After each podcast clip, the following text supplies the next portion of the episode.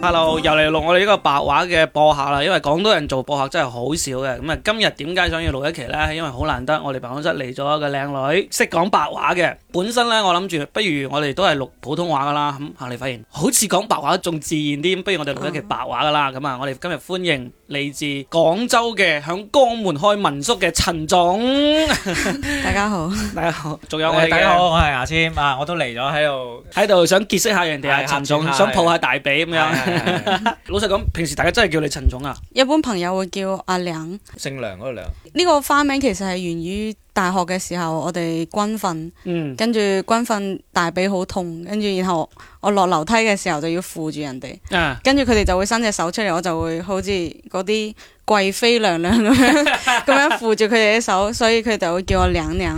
哦，兩啊，原來係呢呢不分嘅廣 東人。你嘅名都對我好高難度啊！或者你叫我好高難 Claire 得冇錯，首先佢有個英文名叫做 Claire，啊度對我都好，對牙籤嚟講係有發音我都難好度高難嘅。度啊！咁跟住咧，佢玩棟篤笑嘅時候，喺我哋棟篤笑群入邊咧，佢係叫做蠢蠢蠢蠢蠢蠢，啊東蠢，然後沉三個默。字其實係一個音。我知第二哦個係沉默的沉，第三個是灰塵的塵啊。OK OK，都係陳總最好最好稱呼，我啊哋都係用陳陳總啊，陳陳總總陳總。確實我哋嘅 Claire 咧，佢真係一個陳總嚟嘅，因為佢響江門係經營緊一個民宿嘅，嗯係嘛？？係完整講下你呢個做民宿嘅故事啦，即係話你自己響江門有屋定係點啊？一開始係係我爸爸佢有個朋友係係喺嗰邊就已經係做民宿噶啦，跟住喺我大學嘅某一年嗰陣時應該係寫緊畢業設計啊，跟住我老豆突然間就叫我即係問我有冇興趣搞呢個，跟住我話因為我其實大學一直都有做兼職嘅，啊，咩嘢兼職啊？咩都做過，你知道我哋男人聽到兼職呢兩個字係好敏感 嘅，唔 係冇啊啊，冇即啊，係我冇啊！你你自己 問咁，我真係認為係啲派傳單嗰啲兼職啊！好啦，我我做過，即係誒、呃有一份最長嘅就係喺永旺嘅麵包房做，嗯就係嗰度係喺嗰度係咩都做嘅，又又收錢啦，有時候會幫手整麵包啦。 ，OK，跟住你老豆就好心痛啊，即刻同你買咗棟民宿，係啊，你哋做民宿啦，唔好做呢啲咁嘅兼職嘅嘢啦，俾啲臭男人成日諗，唔知你做乜嘢咁樣，係咪唔咁啊？係，因為後來係即係我讀生物醫學工程啊嘛，係應該去醫院嘅。咁、去醫院實習咗兩個月，跟住覺得好似醫院又唔係好啱，即係主要係入唔到去啦。嗯然後然後去動物你醫你先，你你去咗定係冇去先？你入唔到去，我所以覺喺得人哋嗰唔好度喺嗰度實習咗兩個月哦實習嗯之後，轉唔到證， OK OK，所以我就話俾人哋聽唔啱我。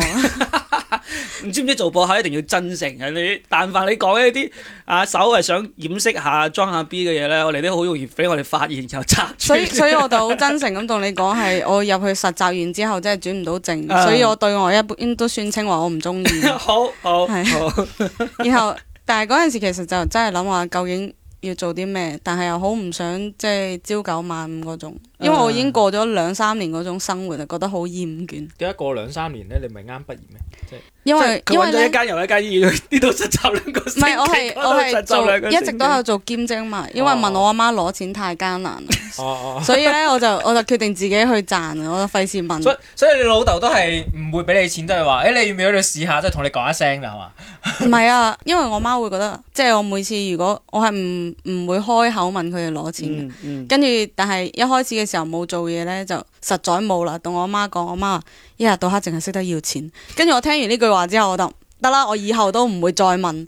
然後 我就就咁天真嘅 你，你可以繼續問㗎，我依家都問緊啦。冇事冇事，繼續講講。嗰啲小錢我唔問啊嘛，後來啊後來開始問啲大錢。 好好。 我係覺得太即係一千幾百呢啲嘢唔配我低聲下氣，你明唔明？哦，明明明明明。明嘅，嗯，然後咧，然後然後就開始，即係佢話要做呢樣嘅時候，我就話啊，咁不如我嚟啦。咁即係原本即係佢你老豆話自己想去做民宿啦，因為佢之前有朋友喺度做民宿，跟住佢就都想自己做， 係啊，佢自己買咗塊地，跟住起咗棟樓，然後佢已經起緊㗎啦嗯。跟住問我話有冇興趣，嗯跟住我想嗰陣時一個咧就係、我有得選擇咩？有嘅可以繼續問阿媽 嘅。如如果我唔經營咁就佢哋經營，我覺得唉、都係不如我嚟啦。哦佢佢哋係咩？佢哋係佢老你豆即係我老豆老母。啊咁咁、後來就嗯好啦，我都係自己嚟啦。跟住後來就一邊一邊寫畢業論文，一邊過去搬磚。嗰係真係搬磚啊，啊，真係要搬。真係要搬啊！啊，嗯，嗰啲咩床啊，嗰啲都要搬嘅，好慘嘅。即係呢個民宿係由呢個空地開始到做一磚一石，你都跟進咗嘅。即係磚石嗰度就冇。到我過去接手嘅時候就已經起好啦，即係鋪好地磚，跟住入邊係咩都冇嘅，嗯，跟住就所有嘢買翻嚟，跟住自己自己去佈置，裝修係啊，都係你馬跟桶都自己裝嚇噶，自唔使係嘛，即係自己揀咋係嘛，仲要只係自己裝，咁識裝啊？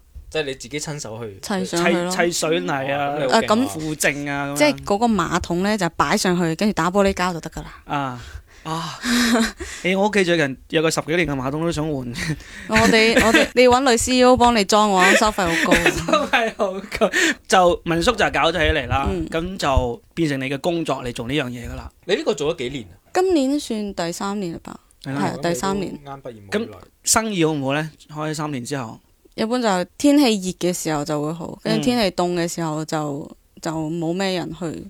跟住我所以其實民宿生意係算係好做噶嘛，即係唔需要你日日日喺嗰度啊，係咪先？你哋會將佢放上咩寫層啊？誒嗯嗰啲嗰啲 Airbnb 啊， Airbnb 嗰啲地方嚟做啊嘛，飛豬啊嗰啲地方嗯嚟去做啊嘛，跟住人哋過嚟嘅話就憑住密碼嚟開門，啊唔係我哋係有前台接待都請咗前台喺香港度我咯，啊！你你唔係話你平時喺廣州，跟住得閒無事先走去江門咩？三個鐘咯，有人嚟你就專門因為過去啊佢！會預訂噶嘛。啊咁當然我如果我唔冇呢個過去嘅打算，我就可以唔開房，即係平台關咗佢，或者係叫阿姨幫我接 待，因為我哋有個有有請一個阿姨。肯定要請個阿姨嘅，係但因為係佢就唔係專職全前台咁樣。路過嗰啲就冇得訂啦，一定預約預約啦，係嘛？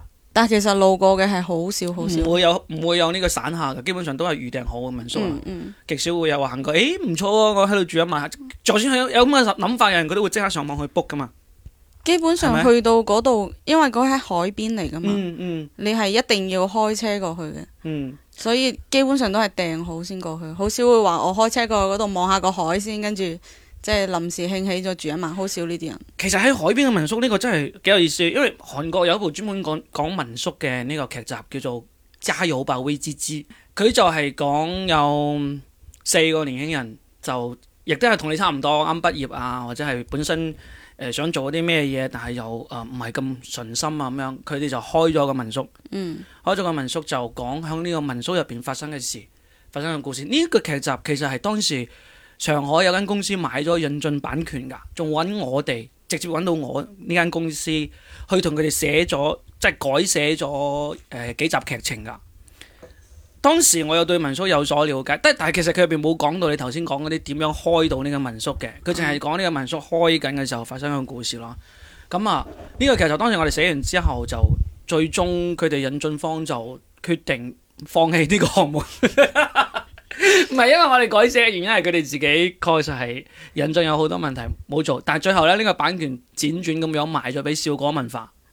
笑果文化而家做緊呢一個誒、呃、韓國嘅《加油爆威機機》呢一個劇集嘅中文引進版，但係佢哋已經將成個故事完全改晒，即係話誒改成咗青春偶像劇，叫做《青春客棧》。啊、而家係拍緊噶啦，所以其實我覺得如果有呢個諗法呢，你即係從裝修開始，我覺得會更加有，即係會更加有故事可以講。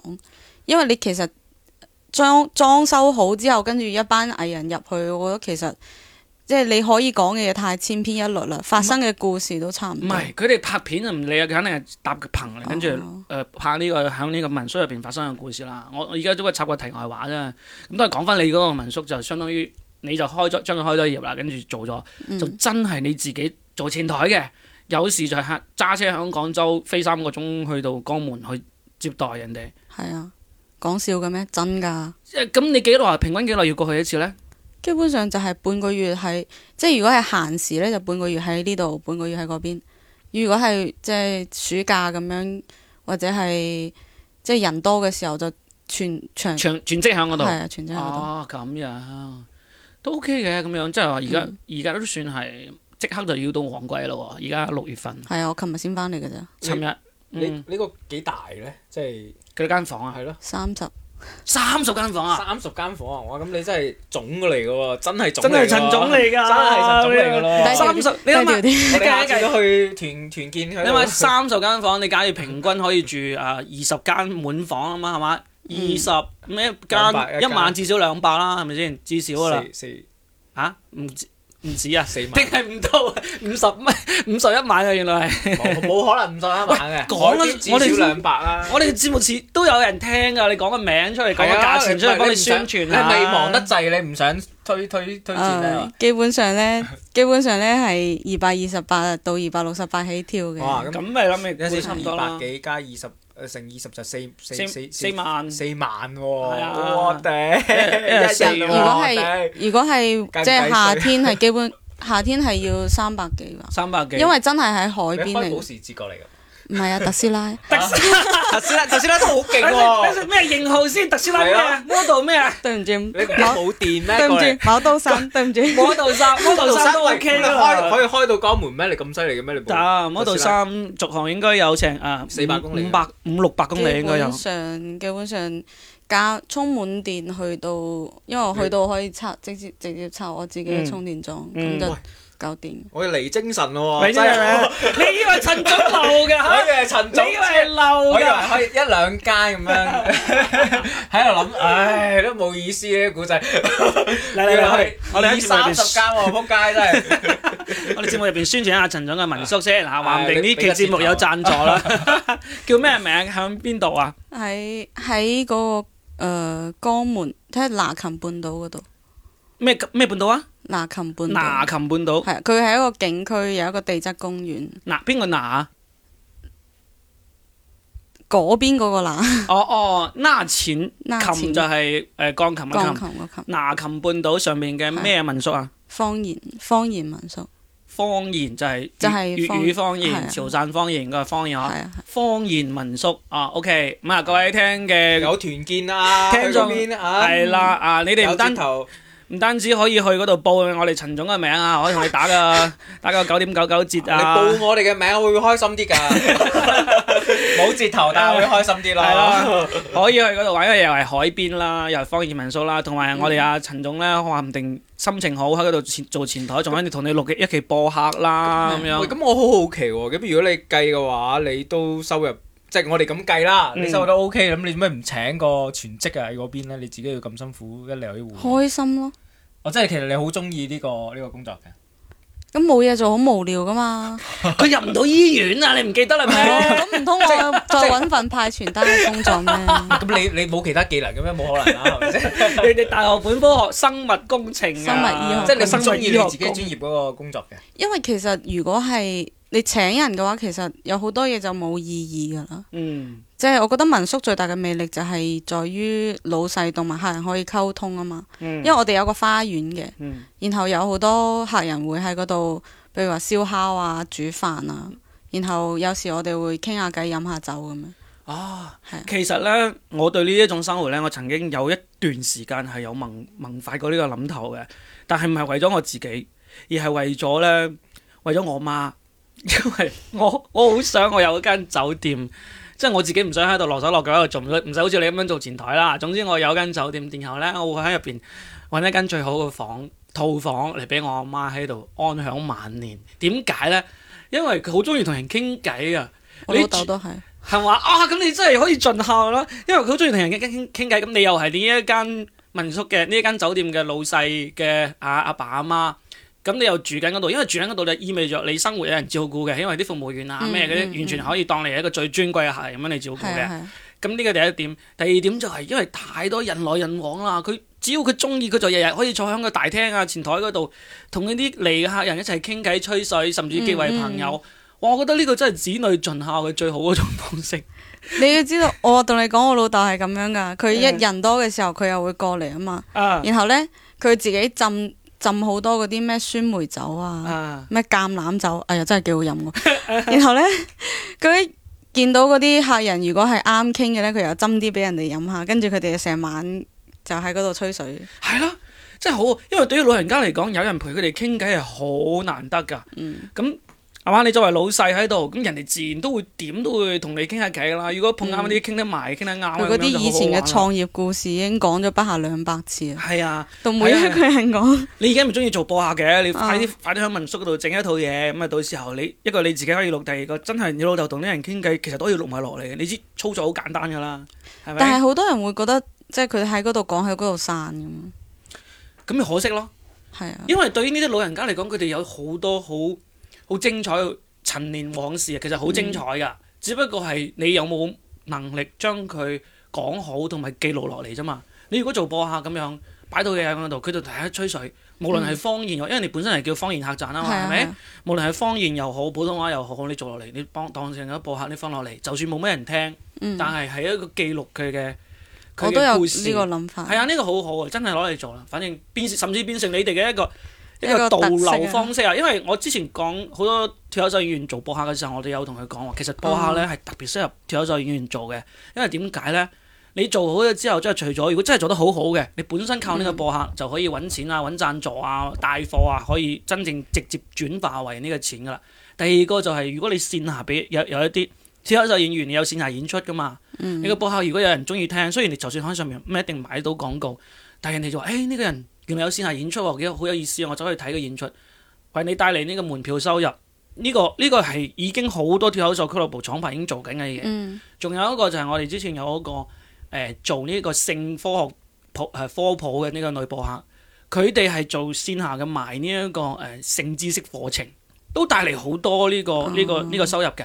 即係咁一個導流嘅方式冇錯，，而家就多一個，就係、你做方言播客，你做你做呢一個民宿嘅，做酒店嘅，其實一樣係可以。人哋話啊，原來、嗯啊呢間客棧有個咁得意嘅老闆娘啊，佢哋嘅節目咁好聽啊，咁咁係咯佢去嗰度玩嘅原來唔淨係時指靚嘅啫 喎，唔 係就嗯原來當唔係剪掉淨， 原來唔係淨係單係老豆有咁有錢嘅喎。係啊除咗靚到有錢，仲有其他優點啊，仲要幽默啊，真係過分，俾條係啊俾條山路人哋行下啦，係係。啊，所以所以你快啲翻去做啊！因為你今次過嚟，即係點解會專程過嚟深圳揾我哋做播客呢？都係因為你想真正睇下播客係點樣錄製噶嘛，係咪？嗯。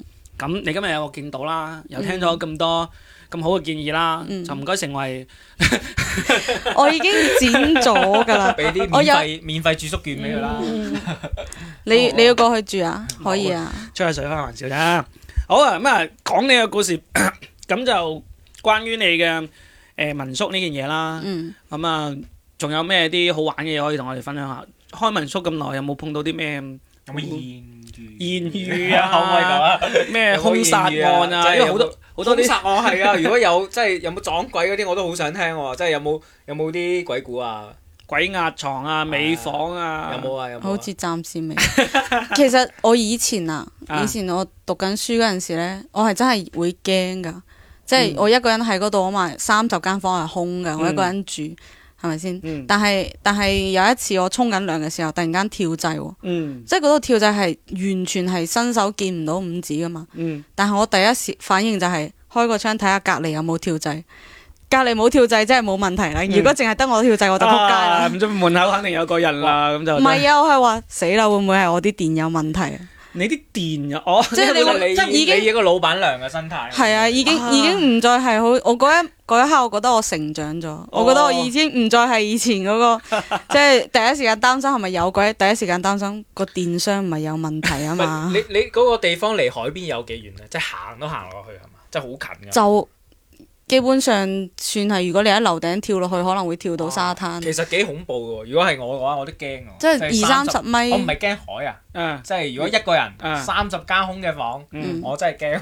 你諗到你一個一日可以收六萬，你仲驚唔驚啊？又唔係 日，又唔係日日，我如果日日真係有啦。唔係如果係其實一個月，我請 請啲 model 過嚟，啊而且後邊係山嚟㗎，山啊路即係後邊係山，前面係海，背山面係海，啊。如如果即係係幾隻你到啲冬天冇咩人嘅時候，基本上就係真係村嗰度係三條村合埋啊嘛，一個成個海岸線，邊只狗吠我都可以聽可唔可到。以睇下啲照片？你想睇乜嘢照等陣片？睇啦，等陣睇啦，啊啊，誒咁誒咁除咗呢個吓誒沖緊涼停電嘅故事，仲有冇咩好好玩嘅故豔事。遇有冇啊？有冇感情已經第二次問啦，我啊佢已經我第我打機我前邊兩年係同前男友一齊做嘅，所以咧係冇機會有豔遇㗎，你明唔明啊？而且嚟嗰啲一般即係如果係靚仔嘅都帶住女朋友開大床房嘅，咁你仲想有咩豔 遇啊？？誒，仲有一樣嘢就係我哋我只成係擔心佢會唔會差評啫，我都從來都冇諗過呢樣嘢。佢已經完全係一個老闆娘思維係啦。啊我哋冇唔係做老細人，仲諗住啊沖你有涼意停遇佢咪俾個好評你咯， 咪俾個好評你咯。哎咁咪要睇啊下有幾靚仔啦。誒，老闆娘可以啊。誒，哎我諗到有一老樣闆嘢娘。好評啊！ 誒、我諗到有一樣嘢，就係、嗯我哋出去住民宿咧，好多時候誒、即係近年都會發生過呢啲事，就係、話呢個民宿嗯啲好衰嘅老細喺入邊裝呢個攝像頭呢樣嘢啊！你會唔會碰到有人走過嚟問你呢個問題喎？你哋呢度會唔會有攝像頭啊？或者驚你哋有攝像頭嚟裝㗎？啊我覺得我覺得啲客人行入嚟見到我哋呢個樣嘅時候，我覺得佢唔會諗呢個問題。我需要看你嗎？ 你要考慮一下你什麼？好係有嘛自信啊！等陣我哋呢一期節目一定要我放哋你可唔張可以相啊放你張相喺嗰個喺個頁面度啊？唔係嘅話，笑點出唔到嚟喎。唔係，我覺得自信嘅女仔好有魅力㗎。啊我呢個哦如果要鋪就就。我呢個啊我發發嗰啲咩鬥雞嗰啲 俾你，千千祈唔好喺線下認出我，就是你又普通又自信啊！ OK，咁啊冇發生過咩啊？第三次問啦，牙籤問有冇發生過咩豔遇真啊？係但係冇佢性 party 啊， 咩狂歡 party 啊？誒有冇開 party 嘅地方啊？比如天台上邊有冇得俾人開 party 燒天烤啊？冇啊！喺一樓有花園啊嘛，哦可以有花喺嗰度園嘅燒烤，唔可以喺天台燒烤，太危險啦！啊！一樓發現真係可以俾人嚟開 barbecue party 嘅，可以啊，可以啊。有有冇有冇開過啊？好多啊！即係如果係誒，呃譬、如我有啲人會要成全層六間房咁樣，咁、嗯，樣佢哋一般都會喺我哋個花園嗰度煮飯同燒烤，特別係好似順德啊、佛山呢啲，嗯佢哋、會佢個車尾箱一打開咩煲啊、電磁爐啊嗰啲全部有齊，哇柴米油鹽都帶齊，然後然後有好多嗰啲客人佢煮飯好好食嘅，啊，然後我就會去佢不要臉就蹭飯，真係幾過癮喎！即係成一層樓六間房係咪？嗯即係可能五誒五六個家庭咁樣一齊過嚟。係啊係啊，跟住就仲要，你嗰個花園有幾大咧？好大。好大，就係、可以喺嗰度 barbecue 啊，好玩喎！你喂真係地主嚟嘅喎。唔係真真係好玩 啊！即係你諗下，而家我哋啱好脱口秀淡季啊嘛，係咪？大家都冇演 出，真係可以大廣東家啊啫，廣東啫。可以就咪廣東 咯，係咪？我哋組織下大家啊，江門而家又完全嘅低風險地區係咪？係啊，成個大灣區都感染晒啦，係得江門啊嗰邊最後一片自冇留冇咩人地，理。 咁我哋真係可以一班脱口秀員過去住一晚，然後喺嗰可以邊啊開下 party 啊，搞下主要開係放佢派。有有啲人會喺沙灘，跟住有啲人會喺我哋嗰度。如果喺我哋嗰度燒烤嘅話，我哋有我同我老豆 就會揾佢哋去飲酒，因為反正我都要喺嗰度，即係等人齊，即係嗰啲人翻嚟。因為我係基本上我自己嘅即係自我約束，如果基本上會即係大概等嗰啲客人翻齊嚟，我先會休息噶嘛。喂，我真係好想組織一次呢。我聽話，因為首先而家天氣熱啦，係咪你又未即刻到旺季？我哋肯定旺季之前，比如話下個星期咁下個樣，星期可以啊。我哋就揾一班人，誒、都係跳口仔演員為主咁嗯樣、過去你嗰度住一晚，跟住我哋就 barbecue 啊、吹水啊，可以咩咁樣啊，帶你去帶你去威係咯係咯，下星期星星期幾啊？下星期六月幾多號啊？誒、六月廿幾號，廿幾號。真係真係呢個旺季之前最後一個星期啦，啊差唔多嗯應該係。好，我組織一下，大家一齊去唔去啊？ 我唔會啊。下次唔下次唔可以嗯喺其他地方過夜嘅啊嚇。吓？點解？一即我係唔使理佢。 有門禁我屋企。哦係啊，我有門禁嘅屋企，屋企好殘酷嘅。好好好，我組織下大家一齊過去玩。嗯，好咁啊，民宿嘅故事啦，真係好有意思，因為你哦，仲有一個就係我開咗三年啊嘛，嗯然後有即係有一班客人係會每一年差唔多同一個時候會翻嚟揾我飲酒， 係咩？係啊，有啲人有啲係會揾我老豆飲酒，有啲係會揾我飲酒。揾你飲酒嘅係咩人啊？即係後一般後生嘅好多就話啊，我舊年嚟過，即係佢哋會 食過翻尋味，唔係就係翻嚟 有有啲係即係一家幾口咁樣，即係每一年都會嚟呢度，即係揾揾一個地方 hea 幾日咁嘅感啊覺。你你哋係咪有啲群嘅微信群啊？嗰啲都係啲老客户喺度。冇啊！！我我好我我呢個人好好睇緣分嘅，好高冷啊！係啊啊，好高冷。幾好，即係我覺得呢呢呢種感覺幾好，即係話其實我你頭先同我講話你係廣州嘅女仔啊嘛，我話第一感覺感覺你唔似廣州女仔，咁你話你係誒、呃其實係潮汕人，潮汕喺人潮汕出世，喺廣州長大，喺廣州出世，但係啊我係潮汕人，你仲識講潮汕話噶嘛？識啊，識嘅，粗咁啊口實食啦。粗口就係 OK，咁就所以實際上包括到你誒。誒、呃你呢個開民宿啊呢種方式啦，喺我睇嚟都係非常之唔廣東女仔嘅呢一種。係咯，廣東其實好少，唔係唔單止女仔，男仔都好少，好少咁樣做，好似即係廣東人啊突，然間去一個與世，因為搞錢好似都係廣東人比較所所以佢頭先過嚟，其實原本目的係我哋想錄一期我嗰個普通話嘅誒聊深圳女孩嗰個系列嗯嘅，因為嗰個系列咧就講話深圳女仔就淨係中意搞錢嘛。其實呢個深圳女仔係一個廣泛講法，我係覺得成個廣東嘅女仔都係中意搞錢，中意揾錢，唔中意做埋晒啲文藝啊，呃或但者係佢係佢文藝之餘，仲好搞得錢 喎。佢係佢唔係佢係佢係咁樣，佢係好輕鬆咁樣搞到錢之係餘，啊仲可以搞埋文藝。呢個就係投胎嘅技術 啦。係啊係啊係啊投胎嘅，所以呢個樣呢樣嘢又可能廣東女仔多數都唔係好識投胎，所以好辛苦要自己揾錢。唔係佢就唔一其實樣，其實講真，誒呢樣嘢聽起身可能好輕鬆，但係你實際做嘅時候，其實係好辛苦嘅。嗯，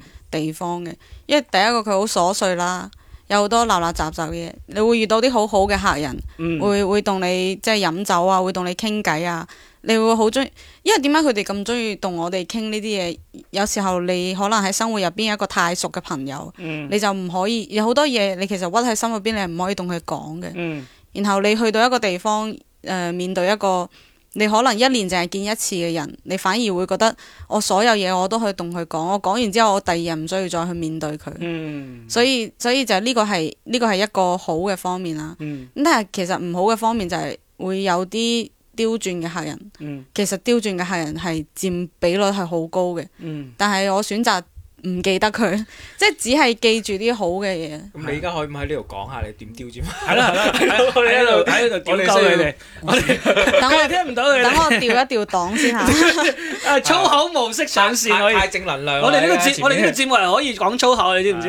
哦等我調一調檔先。哦我唔係講真，我有好多已經唔記得咗。我當其時會有好多即係好好唔開心嘅嗰啲，係咯跟你住講下你講你諗得起嘅第一個，即係而家我哋相信，我相信你腦海入邊已經出現咗第一個噶啦，令到你好想鬧佢，好想將佢嘅衰嘢講出嚟嘅。我就最講唔一個中意啦嘅就係講價咯，唔哦，係佢已經咪預訂咗點係講咯價，越贏好有哦喎就好似你之前講咁，有啲人會行過嚟，誒呢度幾好喎，嗯然後就入去問，啊，但係但係佢哋嗰種方式就會令令到人哋好難受，譬如譬如即係佢會行入嚟，然後睇睇下房先，然後即係會嗰種好嫌棄嘅態度，跟住話，跟住一問咗個價錢之後話，三十嗯跟住佢佢佢佢會話：哇！你呢啲呢啲都要兩百幾，嗯呢啲點樣點係樣？啊，你間咁跟住話嘅嘢隔離啊嘛隔離嗰啲村屋百幾呢？哦，隔離嗰啲村屋你都識 講啦。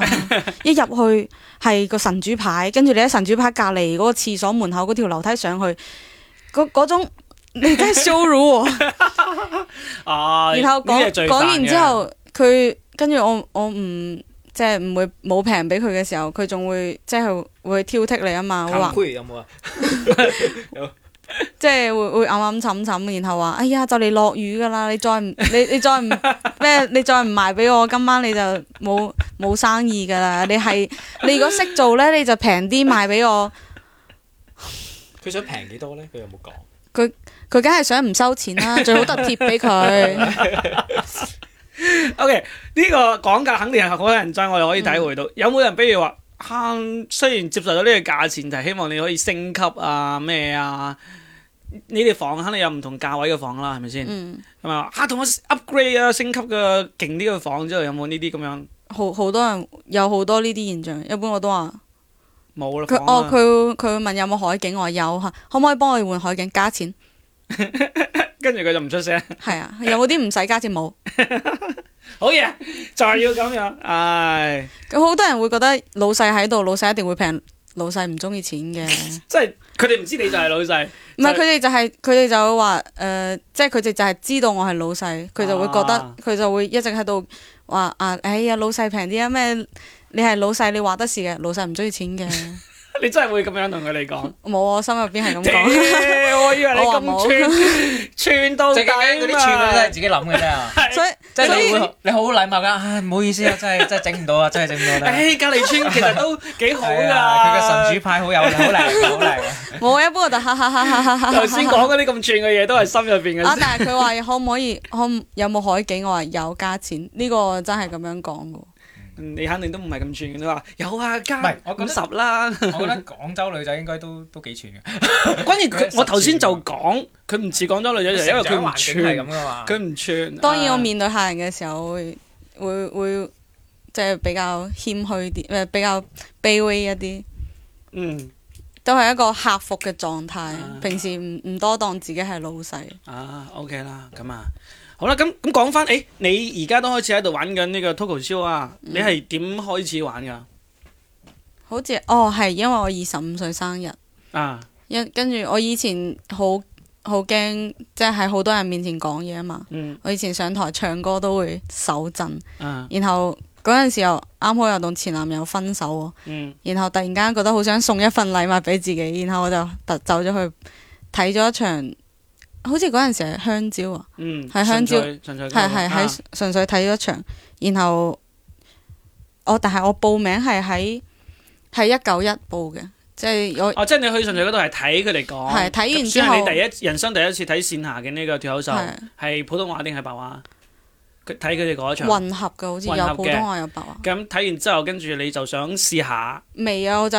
跟住我就睇睇第二場，跟住嗯睇嘅係開放咪， 嗯，跟住我一睇，啊，真係我也行，哦，第一場係正式演出，第 係啊，二場係開放麥，開放麥喺邊度睇啊？一九一一九一睇，係睇啊完之後你就覺得嗯想試下，因為我印象中你係響觀眾群入邊加我微信，然後就嗰陣時我已經好似講咗一個月啦吧，一個幾月啦。哦，你加我嗰時已經講咗一個月噶啦，你已嗯係經啊即係話自己靜靜雞咁樣去咗，啊已經上台講過啦咩？我第一次係係嗰陣時仲係喪教主持嘅，哦，然後我就我聽完佢喺上面噏之後，我就覺得更加有信心， 死啦，喪教會喪唔會教仲可以做主持，哎呀喪教會唔會聽？喪教對不起，等下佢就嚟微信 揾我啦。唔使嘅，你佢請你不要這麼做 作。大家依家冇心思諗呢啲嘢，佢依家煩惱上屆緊。而家好煩。跟住我係先加咗佢，然後然後我就覺得嗯，我我一我要送一個二十五歲嘅生日禮物俾自己，我就要上去講一次， 啊，跟住我就上咗啦。嗯，我有聽到嗰次嘅反饋，你份禮物好似唔係好成功。你個禮物應該要送多次哇啊喎。嗰陣時超緊張嗰陣時超緊張，好緊張唔。係你啱啱講話上台唱歌，點解你要上台唱歌？唔係我係我係一個即係好好好內向啊嘛嗰陣時，嗯即係我從細到大都好驚，即係嗰種即係無論係上台講乜嘢，我都係覺得好手震好手震嗰種。即係陌生人面前講嘢，我都會好緊張好緊張。嗯，跟住我覺得要做一個突破啊！ 我俾個建議你，你而家即刻旺季要嚟啦，你喺你個民宿嗰度搞開房賣。喂，邊個去講？你嗱，我同你講，唔係開玩笑，係咁樣噶。你你比如話你你有個露天花園啊嘛，係咪？嗯嗯，你喺嗰度搭一個舞台仔，啊、就係一個好有儀式感嘅舞台仔。其實唔係好多錢嘅啫，頂籠係誒兩三千蚊可以搞掂唔噶在啦。乎錢。係咯，唔在乎錢啊，兩三萬蚊可以搞掂，我幫講你啲搞掂。廢話真係。誒兩三萬蚊我幫你搞掂，誒咁就 搞個舞台仔，即係燈光音響咩都搞掂晒。咁你就放喺嗰度，放喺嗰度咧，你就人多嘅時候，你就同大家講晚上有晚上你去做主持，嗯，去做主持。咁當然你開始你驚我，你請我哋過去主持，我哋好平啊，一次兩三萬就得噶啦。咁就 咁你就叫大家嚟參與，叫大家嚟上嚟講，因為你你要同我講話呢個叫做開放麥，呢、個叫做誒、呃、開放麥形式，其實係叫大家上嚟講故事。咁講故事嘅話呢，有啲人係上去本身天生自帶幽默感嘅，因為佢哋都係客人啊嘛，佢嚟到個陌生嘅地方，有啲人係好願意分享，佢會講我點解會嚟到呢度，我我我因為啊我同我前男友分咗手，我過嚟傾偈，過嚟散心啊咩咁講佢故事，因為大家都住喺呢度，其實係好好 nice 噶，大家會好友善，咁跟住你就可以通過講故事呢個形式啊，其實最主要目的係鍛鍊到你自己，因為你無論你係做主持啊，定係你自己上去講。你自己嘅 get 啊，講你自己嘅段子啊，其實都係好方便，因為嗰個係你主場啊，你會好自然，你唔會有嗰種上台就會手震嗰種感覺。我而家冇咩點震啊，但係主要是現在寫不出段子。所以你唔使唔使寫段子，你你就你就喺嗰個花園度搭咗個舞台，跟住你就話俾你知，今晚八點我哋呢會有 party，呢個 party 咧會係誒、呃可以講故事啦，可以上台唱歌啦，即係比如有人識彈吉他，可能帶住吉他有樂器咁上嚟，誒彈唱一首咩都得。你用呢一種形式咧，因為係你嘅主場咧，其實係對你鍛鍊呢一種舞台掌控能力同埋同觀眾交流能力係好有幫助嘅。嗯，快搞啦你可以安排係下。啦，我幫你搞呢個舞台兩三萬。打包價，佢其實誒呃加、其實最值錢係呢個建議，呢、個舞台兩三千嘅，剩低一萬幾係我頭先呢個建議嚟嘅。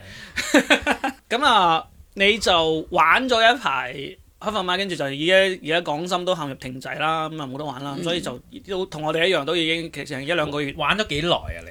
我哦舊年十一月到而家，哦，咁都七七七半年啦啊，半嗯年有幾分鐘啊你？你而家喺邊度？啊幾分鐘嘅，佢仲有段未子咁樣啊！佢有曾經試過報名想參加擂台賽，然後俾我拒絕咗嘅。哦，真係冇八分鐘啊！唔係其你而家有實幾分其鐘？實即而係家講緊係喜係劇山大嘅問我去唔去嗰日，我又去。我自己我我自己應該係冇冇主動報過。啊我覺得我你有我去咗覺得咩我不配。 你去去咗咩？你冇去係山嘛？大都得，你唔 得？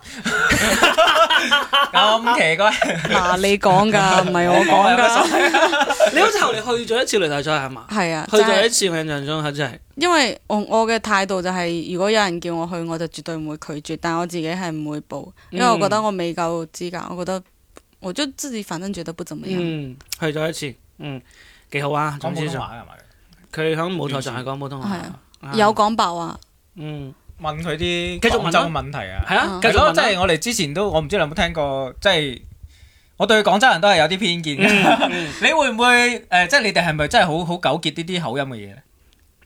我覺得還好吧。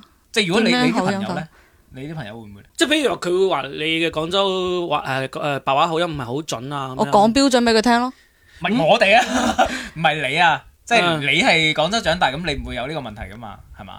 嗯，我幫牙籤牙籤解釋下點解佢會問呢個問題啊啦，因為我哋呢個粵語播客咧，同埋即係牙籤自己亦都有個粵語播客嘅，我哋會時不時啊更新一啲節目啊咁樣。就基本上我哋收到最多嘅評論都係走嚟話啊，你嘅有口音啊，你邊個字講得唔夠準啊，咩之類咁樣 嘅。聽得明咪得咯。我覺得使乜咁在乎呢啲？所以所以牙籤對呢樣嘢就好鬼火滾啊，所以佢先問呢個問題，即係話會唔會你作為一個廣州人，會唔會對講係咯白話嘅其他人？火滾係一回事，好奇啫，即係嗯你哋廣州人嘅睇法係點嘅咧？你係想問我會唔會覺得人哋有口音係嘛？唔係，即係誒、呃好似話我之前我去廣州嘅廣州，我去廣州誒嘅、體驗都都唔係咁好啦，因為即係佢哋會當面話你嘅，笑咯，即係會笑咯，即係嗯會笑啊，你高啦啦係咁笑咯，即係誒、呃就單於口音呢樣嘢。你係包括話喺廣喺廣州嘅舞台上面講白話同篤笑嘅時候，啊？唔係唔係舞台啦，即係可能周圍啲相處傾偈係啦啊係啦，會會咁咁嘅感受，同埋會覺得誒咁我誒就我哋啱啱播客播出嚟嗰時候，都會好多人糾正嘛。不過嗯我哋深圳都有啲同我哋一齊長大嗰啲，都會聽我播客都誒你口音可能聽落去有咗，即係有呢種現象。咁嗯你哋廣州即係以你成長嘅情況下，你會唔會見到呢？定係完全都係冇未我覺得見還好吧，我即係唔係唔係呢呢件事喺我呢度好似冇咩唔即係覺有呢件事。冇冇咩呢個現象存在。我覺得唔覺嘅原因係因為佢哋本身就覺得糾正你嘅口音係好正常一件事情。我我冇咁 講，你你會但唔我會？唔覺，如果你譬如話，好似你就係讀錯咗一個字，即嗯係譬如話冗長的冗字，有些人讀成坑長，我就會糾正佢。嗯嗯，係咯，係咁樣嘅。我自己覺得咧，即係比如我哋講普通話，你某個發音唔準，我都會糾正你，或者或者係白話，我覺得其實應該係一樣。即係我發現你一個字講錯咗，我就糾正你，然後就繼續落去。但係好多自詡為呢個字正腔圓嘅廣東人咧，佢除咗糾正你呢個發音之外咧，佢仲會有一種優越感晒出嚟。呢個係最煩嘅嘢。係咯，即係你覺有冇得呢個覺唔覺得我哋覺得自己有純正嘅廣東話嘅優越嗯感？係類似呢啲咯，即係呢呢個睇法咯。我好奇啊嘛，呢個好奇咧，廣州成長之後，你哋嘅對呢啲嘢嘅睇法，包括我哋，你覺得我哋兩個有冇口音啊？我唔覺得有喎、但係我哋兩個真係有口音噶嘛，嗯即係有冇有口音噶嘛？我覺得聽得聽得清楚就得啦吧，冇冇咩對呢啲嘢有咩睇法。佢之前未點思考過呢個問題，所以係我你都問冇你應該乜問唔思到考，。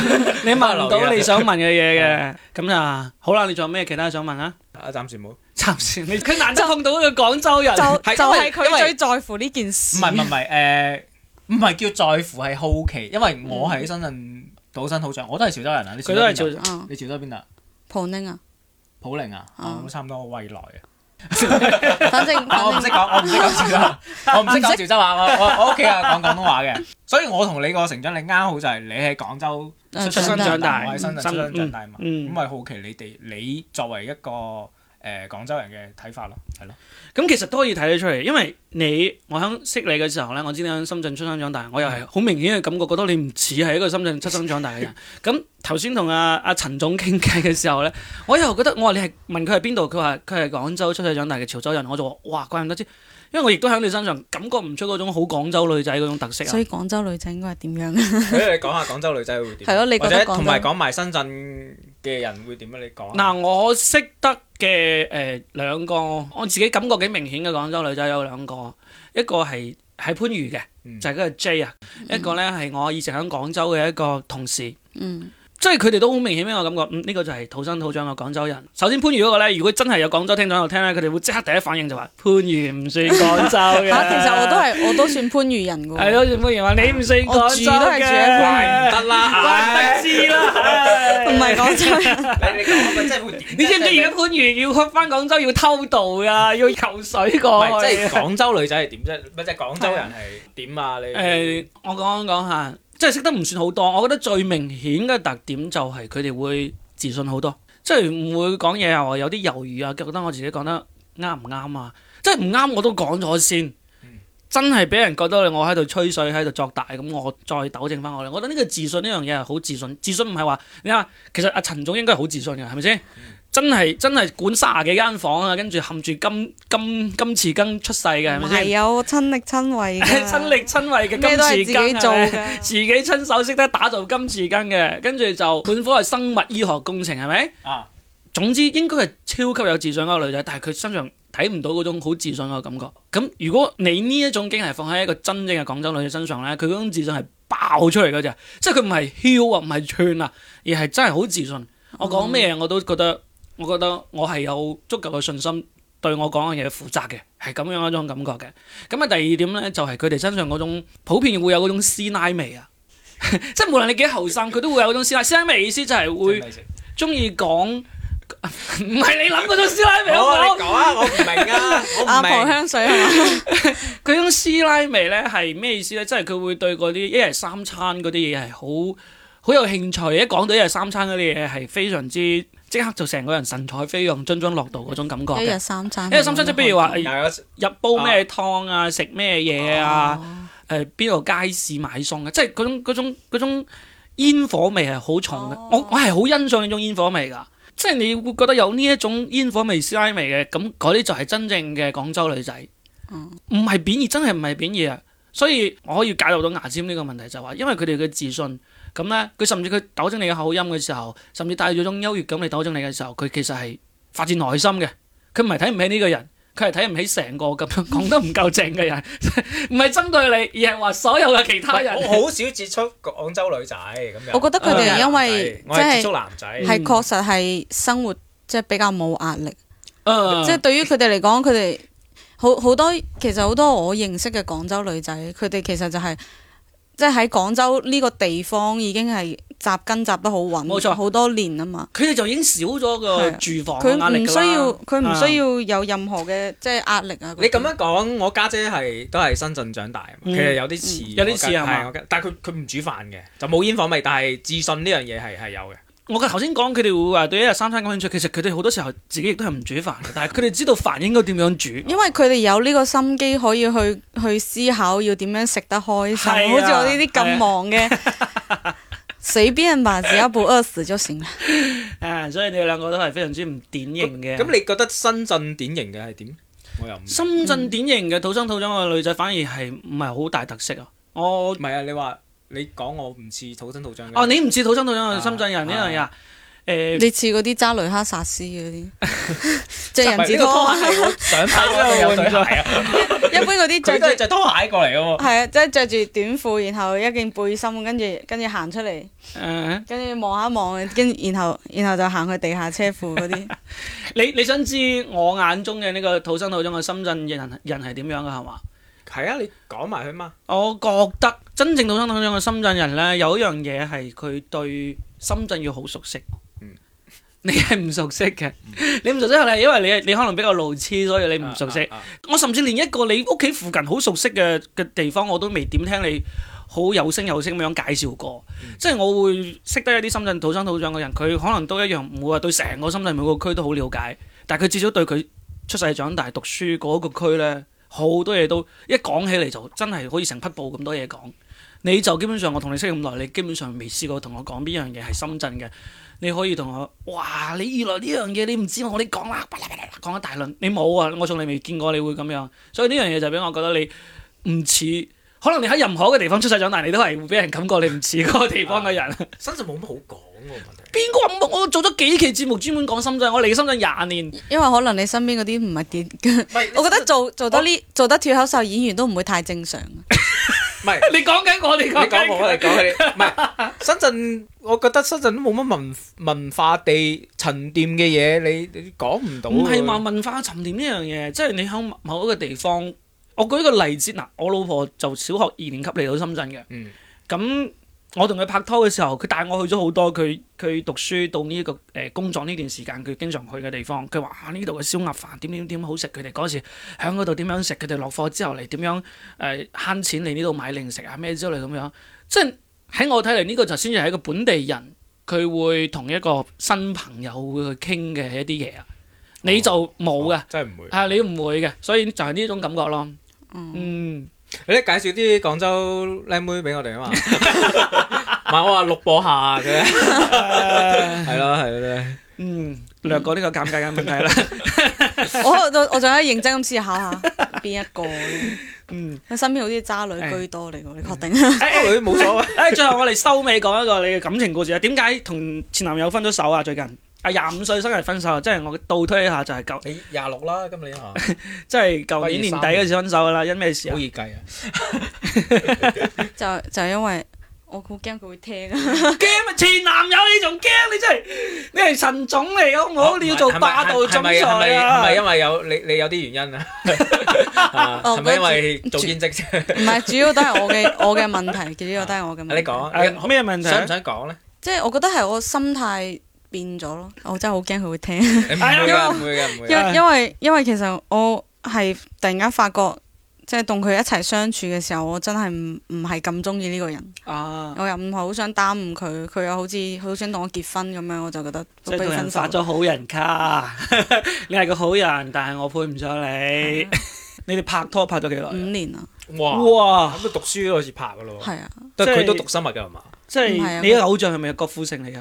唔即係係。啊你真係你個 game 唔好笑咧，我就屌鳩你啊！真係。郭富郭富城同洪德林分手嘅時候話對鞋合唔合 腳，哦，自己知啊嘛。啲媒體話：屌你唔合腳，你着咗咁多年，你先知唔合腳嘅咩？係咯我以前係咯以前我都點知唔啱，啊解會咁咧係咪但係出咗嚟畢業之後，唔係讀書嗰陣時拍拖就係、你就係想揾個人對你好陪你玩噶嘛，你心態其實係咁樣噶嘛，即係讀書已經拍咗四年啦，拍咗三年，拍咗三年啦，然後就畢業之後再過兩年咧，就發現嗯嗯玩夠啦。即係唔係即係當當如果認真考慮結婚呢個問題嘅時候，我覺得可能就係突然間開始認真思考呢個問題，我就會覺得咁樣嘅咁樣嘅婚姻唔係我想要嘅，嗯， 所以我就覺得都係即係我都係適合孤獨終老啦。真係真係後生我哋。即係即係，我覺得佢哋男朋友真係唔適合聽到呢一句， 即即係寧願寧願寧願孤獨終老啊！你知唔知依家我哋有百歲人生㗎，即係一百歲啊，起碼我成日都講話我過咗三十就自殺㗎。誒唔係啊話。唔係佢後 生，都會咁諗。啊你係咪會有啲抑鬱嘅問題？我好似唔知幾時有聽過群入邊有人講冇啊嘛，定係你自己講啊？ 我冇講過喎，咁咁唔係，即係其實你但係有我抑有鬱喎。你有啊？你真係有啊？嗯，但係我去我去睇醫生嘅時候，佢嗰度寫可能可能啊即係唔係確診係嘅，啊，啱好應該係啱好睇醫生嗰日，啱好分手嗰日啊嘛。 唔係我係你分手幾耐啊？我係半年咯，半年咯。我係覺得我好翻之後，即係我覺得我冇咁抑鬱嘅時候，我先同佢分手。啊，我分，我覺得我自己有抑鬱嘅時候，唔係分到手之後突然間開心 好多，會唔會佢係病因嚟㗎嘛？唔係，佢係分得好徹底其實嗰種。係有好多問題，因為嗰陣時又有，因為有疫情啦，跟住有工作嘅壓力啦，然後又又自己有好多，即係突然間覺得好亂啊，嗯成成、個人生好亂啊，即係即係同屋企人關係又又有問題，跟住同前男友又即係佢佢又佢阿爸阿媽又成日一見到面就話啊你哋幾時結婚啊？跟住我每次聽到呢個我就好煩啊。成個，我覺得我頭髮都豎起身啊！嗯，怒髮衝冠啊！就唔開心，然後然後就唔知點解就成日都唔開心，成日都唔開心。然後終於有一日，我覺得我諗通咗啦，跟住我就同佢分手，跟住我又同我老豆攤牌，然後反正就做咗好多好多覺得可能係好突破嘅嘢，跟住就覺得即係仲要你哋屋企人都已經好接受佢噶啦，反而你分手都仲要同屋企交代話我已攤牌應經該係同屋企唔人係啊，我係即係因為為我從細到大家庭，我覺得係有啲問題嘅。啊，你屋即係我企幾個？我我同我細佬，即係我同我阿媽又，我阿媽成日喺我旁邊會會令到我好焦慮，跟住我老豆又好大男人主義，嗯，所以我今年先突然間即係覺得我要唔會俾佢哋左右到我嗯嘅人生咁樣。嗯，我有新問題可以問，好啊好啊，即係你會唔會你屋企會唔會重男輕女咧？你覺得會，啊，我阿媽淨係中意我細佬㗎咋，即係好嚴重嘅重男輕女，好嚴重你。細佬幾歲啊？而家而家讀緊大三，嗯，差唔多。大三好啦，好快佢會出嚟同你爭呢個民宿嘅。俾佢咯，係咯，係俾佢咯係啊，好好可能㗎喎，即 係因為誒。 俾佢咯，佢做得嚟咪俾佢咯，我冇乜所謂喎。哦，你咁你同你細佬關係其實都唔算話好好啊，係嘛？我應該就係你就你放心，你細佬普肯定唔會普聽。通姐弟關係。啊不過因為我都有家姐嘛，我又係潮州人啊嘛嗯，所以其實係我同佢關，即係明解佢呢種嘢嘅。所以你個家姐同你關係都係麻麻嘅。唔好因為我同我家姐好好啊，啊，OK，佢佢家姐啊嘛，佢會對我係覺得唔係我細佬嘅錯，係我媽嘅錯。嗯，我之前訪問過都係重男輕女嘅一個家庭嘅一個女仔，都係其實嗰個關係都係我都未見過會唔重男輕女嘅潮汕家庭。係福建都會啊，嗯，閩南係都會啊。嗯咁就係對對於女性嚟講，其實係一個好有原生家庭問，即係呢啲關係嘅。好多問題。係啊係啊，但係我覺得我老豆還好，係我反而係我媽嚴重咁啲就有啲犀利啊，其實嗯係咯。因為就算係我我老豆即係買樓嘅時候，即係每一次買樓， 即係佢嗰間大啲嘅房都會俾我啊嘛。即係我我唔知咧，佢覺得佢想嗯對你幾好啊佢想補償我哋。就算係我大學嘅時候俾錢，我都係我老豆俾錢我嘅。即係佢會到時到後會問我話：誒、夠唔夠錢使啊？跟住佢就會打開個銀包，將佢所有嘅錢攞俾我。嗯但係只一係淨係如果係，但係我唔會開口同佢攞啊嘛。但係我如果開口問我阿媽攞嘅時候，我阿媽就會即係各各種即係唔好聽嘅説話。嗯即係我上次之前訪問都係，包括我家姐都會很很倔強嘅嗰種，即係唔想輸嘅嗰種嗯性格會有。係係啊，呢種會形成。嗯所以我覺得可能就係因為咁樣，即係就冇冇嗰種好安逸嘅嘅嗰種心會態，會即係一直都喺度覺得我一一定要更加努力，我要創造更加更加多嘅嘢出嚟，令到佢哋覺得你睇，啊女生女都好犀利嘅咁，咁係咁噶 嘛，嗯即係覺得。唔輸男嘅。即係好似你啱啱講話，如果我細佬張俾你咯，我有能力可以做其你他嘢。喺隔離開多一間又打敗佢，收購佢。咁啱咪啦？咁你你以前嘅男朋友係嗰種咩強強勢過你啊？定係都係聽你話嗰種咧？我想問就當我女咁樣咯，啊！你男朋友當你女咁樣，即係當即係我你叫佢係 老豆咁啊？啊真係即係 能播嘛？唔唔係可以呢個可以唔係可以有可有以有啲情侶係係會咁噶嘛？即係誒，係即係爹哋佢會佢會即係好對我好好，跟住好照顧我咯，嗯但係同你年紀一樣噶嘛？比我細一歲。我仲比你我細一歲。我從來未拍過比我大嘅男朋友，一大一日嘅都冇。誒啊點解嘅？我唔哦，因為知你啊你有個細強勢嘛唔係咁樣，佢有呢個家姐照顧細佬嘅情結嘅啊。冇，跟住全部都係人哋照顧我，從來唔照顧人哋嘅。即係年紀細，仲要都係哦照顧你。係嗰啊，個關係，哇！咁你係奇怪㗎。我都唔知點解啊，我覺得好神奇㗎。嗯然後每次即係我每次拍拖都係都係就包括我同分咗手嗰個前男友都係一日三餐係佢佢煮好飯叫我食，跟住我一般都話啊又食飯啊咁樣，食完你會撩牙嘅。唔 啊會，真係啊我唔會，我不吃任何會塞牙嘅 東西。啊，算啦，OK 啦，咁啊，我哋呢期播客度傾咗成成個鐘啦，咁啊，基本上我哋將呢陳總嘅生意啊、感情啊、人生啊都傾得差唔掏多空啦，晒，都 未到空嘅，咁但係就誒、各位聽眾已經聽到啦，咁我哋嘅陳總響江門嘅那琴半島嗰度有個民宿叫做方言客棧，係嘛？方言民宿啊，方言民宿，咁啊佢嘅故事咧，你都亦都了解啦，咁啊。希望你哋有機會嗰度去訂嗰間房啦，然後同佢傾下偈啦，同埋記得千祈唔好講價 啦。 啊，咁就報我趁 哋名加價，報我哋名會加啲價嘅。咁啊，陳總係一個非常之靚嘅女誒女老細，咁啊亦都 抬高晒佢哋期待。而家係空窗期，咁啊希望大家啊旺季就嚟到啦。啊，方言民宿啊唔係咁容易訂得到嘅，咁啊揸緊時間訂啦。 嗰邊仲有 open mic 㗎。啊咁啊，陳總好快仲先有落露天巴別橋 open mic，全廣東省全世界第一個咁啊，可以真係去全世界第一個。係啊係啊，真係咁樣。嗯搞起身搞起身吓，好嘛？咁啊，我哋呢一期就傾到呢度啦，好得，多謝我哋嘅陳總，多謝牙籤，係啊多謝 TVB，好啦，多謝拜 CCTV。拜拜。拜拜。